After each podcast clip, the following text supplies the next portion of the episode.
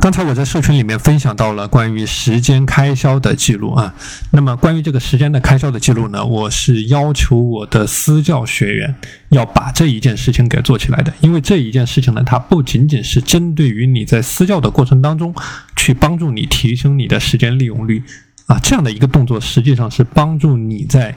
整个人一生的时间管理的过程当中去提升你的时间感知和时间的利用率。我自己呢是坚持了很多年的关于时间的记录啊，我到今天为止已经超记录了，连续记录了超过上万个小时啊，几万个小时的时间。那比如说，在我的这个生意上的时间，在我的工作上的时间，在我的生活的各个不同的领域上的时间。那么这种连续的时间记录给我带来的一个最大的直观的好处，就是我的时间利用率以及我的时间利用的效能，一直处在一个持续的提升的状态。我跟你举一个简单的例子啊，那么在我刚开始工作的时候呢，那个时候我当时在国外工作的时候，每天下班回家之后，基本上是没有任何事情可以做的啊，基本上是没有任何事情可以做的。然后当时呢是处在一个这个时间的这个浪费的情况比较严重的情况啊，就是当时的情况就是每天下班之后。知道要做些什么事情啊，不知道把时间用在什么样的地方，于是大把大把的时间就被浪费掉。那么后来呢，通过这种时间开销的记录啊，我开始慢慢去尝试做这件事情啊，然后通过这种时间的开销记录呢，我能够慢慢的感知到，哎，每天浪费了大把大把的时间，没有做任何的事情啊，每天就基本上处于一个上班下班的一个状态。那么后来意识有了这样的意识啊，就开始刻意的。对自己去进行要求，啊，把这种时间呢有一些利用。那我举个例子啊，当时我的一个想法最简单的就是，我每天下班之后，我用十五分钟的时间，我只用十五分钟的时间，然后来做一些事情，啊，当时就想做一些有意义的事情啊，比如说学英语，啊，比如说学一些专业上的东西，比如说看一下书啊，就用十五分钟的时间来做，然后这个就像我昨天讲到的啊，这个叫一个烂开始好结果的一个概念啊。当你一旦开始做这件事情了之后，你整个人就会慢慢慢慢的进入到这种正向反馈的循环当中啊。你开始慢慢慢慢的把时间利用起来。啊，你慢慢慢慢的在减少这种时间的漏洞。那么针对于你的情况，那比如说你现在是有大把的时间的漏洞的存在的啊，你的精力管理是有问题的，那么你的这个时间的利用也是有问题的。那么针对于这样的情况，一个有效的方法就是啊，用我的这个经验啊，这种进行一个类比，你也可以尝试的把你的时间开销记录给记录起来。这个时间开销记录的这个书写啊，它不需要太复杂。这个也没有所谓的标准答案，就是找到一种适合于你的、能够感知你时间的方式。那比如说，我当时的做法就是，我简单的画了一个 Excel 的表格，啊，然后我以这个项目为单位啊，我不同的项目，比如我读书的项目、我锻炼的项目、我工作的项目啊，我其他的项目，然后我每一个项目有我的开始的时间，有我的截止的时间，然后有我的不同的这种时间的利用啊，然后我在每一个项目上面投入了多少时间。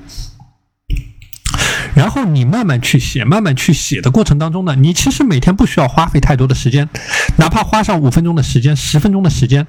你通过去写的这个过程啊，你就能够慢慢的像我一样，你感知到你每天有多少的时间漏洞啊。那么刚开始的时候，可能你在感知到有这种时间漏洞的时候呢，哎，你可能不会立刻的去改变，但这种东西呢，就类似于在你的大脑里面埋下了一颗种子。就是你有意识说啊，哎，我今天是浪费了这个时间的，我不应该做这件事情的啊，或者说我这个时间有更好的利用的方式的。那么一旦这种种子啊，就像《盗梦空间》里面，一旦这种种子在你的大脑里面形成了，你的潜意识、你的行为习惯。慢慢的产生改变，因为这个就是我自己的亲身经历。就是说，你的行为、你的行为方式、你的思考的方式会慢慢的产生转变。你会觉得这种浪费时间，或者说这种不好的精力管理导致的时间浪费啊，对你自己来说是一种损失。你可以产出更多的成果，你可以做更多的事情，你可以拿到更多的结果。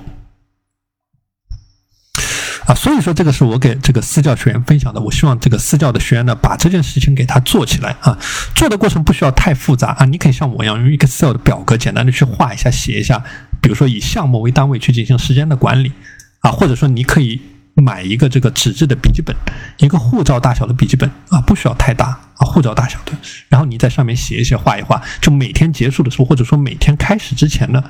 哎，你去进行一个书写计划，那么这个呢，也是可以和你的复盘所结合在一起的。那么就像我刚才说的，你通过每天的持续的记录，刚开始的时候，你会发现你的时间利用细节上的一些问题。那比如说我们现在每天复盘的过程啊，你能够识别出来一些细节上的问题，这个是一个好的方面啊，这个是一个好的方面，就说这个东西，哪怕你现在没有把它给。克服战胜，但是这个东西在你的脑子里面已经有了一个种子，你以后的行为习惯会慢慢的远离这种不好的习惯，啊，慢慢的去精进，这个是连续记录。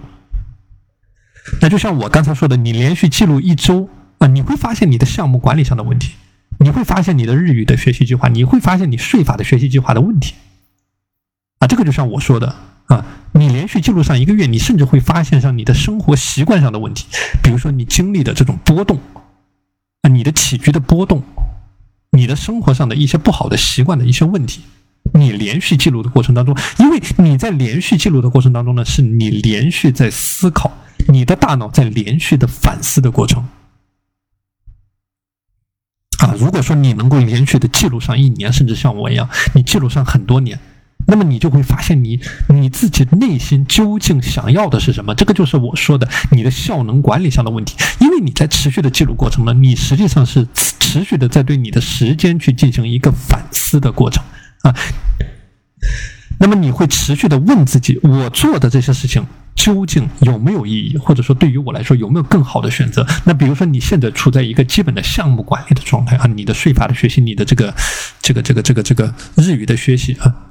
一种基本的项目管理的事情上面，但如果说你能够持续记录下去，你能够持续的去对自己进行要求，去进行思考你的时间的利用，那你一定能够找到一个更好或者更优化的啊。虽然说你现在已经有个非常明确的方向，但如果说你能够持续把这个事情给做下去，我相信你是一定能够找到一种更优化的啊人生的一种方向，或者说时间管理的效能管理的方向。